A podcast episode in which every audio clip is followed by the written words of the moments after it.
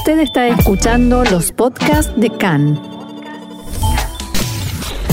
CAN, Radio Nacional de Israel.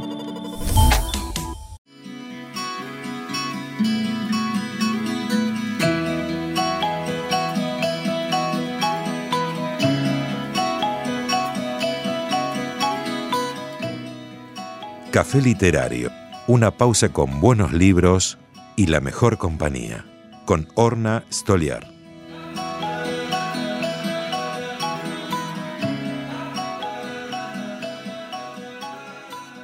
Es momento de buenos libros, rico café y buena compañía, la excelente compañía de Orna Stoliar aquí en Can en español. Hola Orna, Shalom, ¿cómo estás? Bien, gracias y siempre en excelente compañía contigo y con los libros. Gracias por la parte que me toca. Bien, vamos a empezar. Hoy vamos a hablar de una autora, Sara Aroni, y de una novela suya en particular, El amor de la señora Rothschild, que ya el título me intrigó muchísimo. Contanos. Bueno, vamos a hablar un poquito de la autora. Primero, porque si bien nació en Israel, en Kfar en 1953, sus padres eran Olim, que muy poco tiempo antes habían llegado al país y vivían en lo que en ese entonces se llamaban las Mahabarot, esos campamentos transitorios para alojar a tanta gente que había llegado al mismo tiempo. Pero tiene en su historia una relación directa con América Latina y con los países de habla española. Me porque fue eh, durante cuatro años fue Shlijá, fue emisaria de la agencia judía en Lima en temas educativos. Mm. Porque se dedicó toda su vida a la docencia, fue maestra de escuela muchos años, en escuelas primarias, después en escuelas secundarias, y eh, también eh, directora de escuela, y con su marido en colaboración publicaron toda una serie de libros, especies de, cuadernillos o de guías sobre temas de interés de Israel, justamente algunos en hebreo, otros en inglés, para que los judíos de la diáspora estén eh, más conectados con la actualidad eh, en tiempo real de lo que pasaba en Israel. Y también escribió algunos libros para niños. Nació en 1953, como habíamos dicho, y en, el año 2008 publicó su primera novela, que se mm. llama El amor de Saltanat. No está traducida al español este libro, que se basa en la vida de su propia madre, que fue Olaja de allá con todo el desarraigo, las dificultades de los primeros años del Estado de Israel. Y eh, se ve que este libro despertaba mucha identificación en los lectores porque de inmediato se transformó en un bestseller. Mm.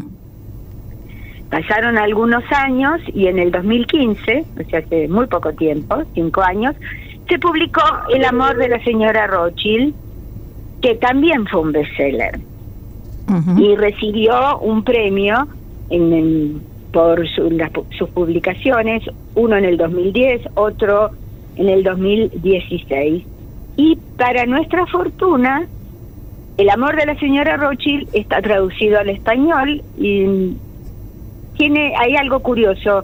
Dos traductoras, Roser Luch, que ya la habíamos mencionado, que es una traductora catalana que traduce tanto al español como al catalán, y Ayelet Paz, que es nacida en la Argentina, pero hace muy muchos años que vive en Israel. y no solo que tuvo dos traductoras, perdón, que te interrumpí, sino que se publicó dos veces. La traducción se publicó en el 2018 en México y en el 2019 en Barcelona. O sea que la tenemos recién salida del horno. Bien, me gustó. Ahora, Orna, eh, se habla, el amor de la señora Rothschild, habla de los Rothschild reales, hablamos de una novela histórica. Así es, eh, la señora Rothschild es la señora del fundador de la dinastía de Meir Angel Rothschild y este libro, como tantos otra, como tantas otras novelas históricas, combina datos históricos de la vida real con eh, argumentos, personajes secundarios y situaciones eh, ficticias. que es una de las principales características de este género literario. Y en el caso de esta novela, ¿en qué proporción? En el caso de esta novela, eh, eh, la señora Rothschild y el, y el señor Rothschild son personajes reales eh, que vivían en Frankfurt, en el gueto judío, de lo que en aquel entonces, la segunda mitad del siglo XVIII, todavía era el Sacro Imperio Romano Germánico, que después este, de la Primera Guerra Mundial pasó a ser Alemania. Entonces toda la descripción del gueto, del encierro, de la vida de las mujeres, que prácticamente no salían de su casa, solo para las necesidades más básicas, todo eso es real. Y hay toda una historia de amor que ella se asoma a la ventana porque es lo único que puede hacer cuando está en su casa.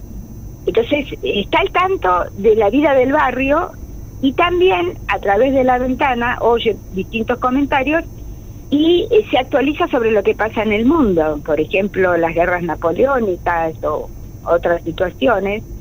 Esa ventana es su contacto con la realidad exterior, porque en aquella época las mujeres solían vivir de la puerta para adentro. Y este, entonces el libro empieza con esta jovencita de 17 años que está asomada a la ventana, cuando no está ocupada en los quehaceres domésticos se para frente a la única ventana de la casa y ve pasar a un joven y lo mira y una vez otra vez no se da cuenta, no le presta atención y a partir de ahí empieza toda la eh, historia de ellos dos. Mm. ¿Te parece bien que leamos una, algunos pequeños fragmentos de la eh, primera parte del libro? Me parece re que te bien. El libro empieza en, es una especie de diario que esta jovencita escribe y empieza en 1770, hace muchos años. Todo empezó en la ventana de nuestra casa. Me gustan las ventanas. Por la tarde paso gran parte del tiempo pegada a la ventana. Observo a las personas que pasan por la Judengasse, la calle de los judíos y nunca me sacio de mirarlas, ni a las mujeres que llevan sobre los hombros un balancín con cubos de agua, ni a los kinder, los niños, corriendo entre las carretas cargadas de mercancías, ni a los vendedores y compradores, ni a los mozos que regresan de la yeshiva, academia talmúdica. Y este aquí que un buen día, mientras contemplaba las figuras que iban y venían por debajo de mi ventana, mirada quedó atrapada en él, alto, con el gorro cónico judío en la cabeza, una cartera en la mano y caminando con prisa hacia su casa. ¿Podría ser Meir Amschel Rothschild? En esta única calle del gueto, todos nos conocemos. Si ya lo había visto otras veces, ¿cómo podía ser que no me hubiera fijado en él ni en ni en su estatura, que de pronto parecía haberse elevado. ¿Por qué clavaba la vista en su rápido andar hasta que desapareció en la curva de la calle rumbo a su casa? ¿Qué significaban mi súbita respiración entrecortada y los ligeros pellizcos que me cosquillaban el estómago? Ya tenemos toda la situación planteada. Sí, Acá es la, actitud típica de un adolescente que mira y mira, pero trata de que no se den cuenta que está ahí curioseando, que ve pasar a un joven y por alguna razón le interesa mucho. Y a la continuación es muy interesante. A partir de ese momento, cada vez que Meir Angel Rothschild pasaba por nuestra calle, se detenía delante de mi ventana y llenaba de júbilo mi corazón. Al cabo de unas semanas, fue a ver a mis padres. ¿Para qué te parece que fue a verlos? Esto, no, me digas, no me digas que para pedirle la mano de la chica. Pero eh, adivinaste el resto de la trama. Fue a ver a mis padres para pedirles mi mano. Ellos se la negaron. Y yo sigo esperando. Entonces pasa un año en el que ella deja de escribir en su diario, no tiene con quién hablar ni contarle los secretos, ni tiene miedo de contárselo a sus amigas, que son un poco chismosas. Y después de un año, recuerda que tenía un diario y entonces dice lo siguiente.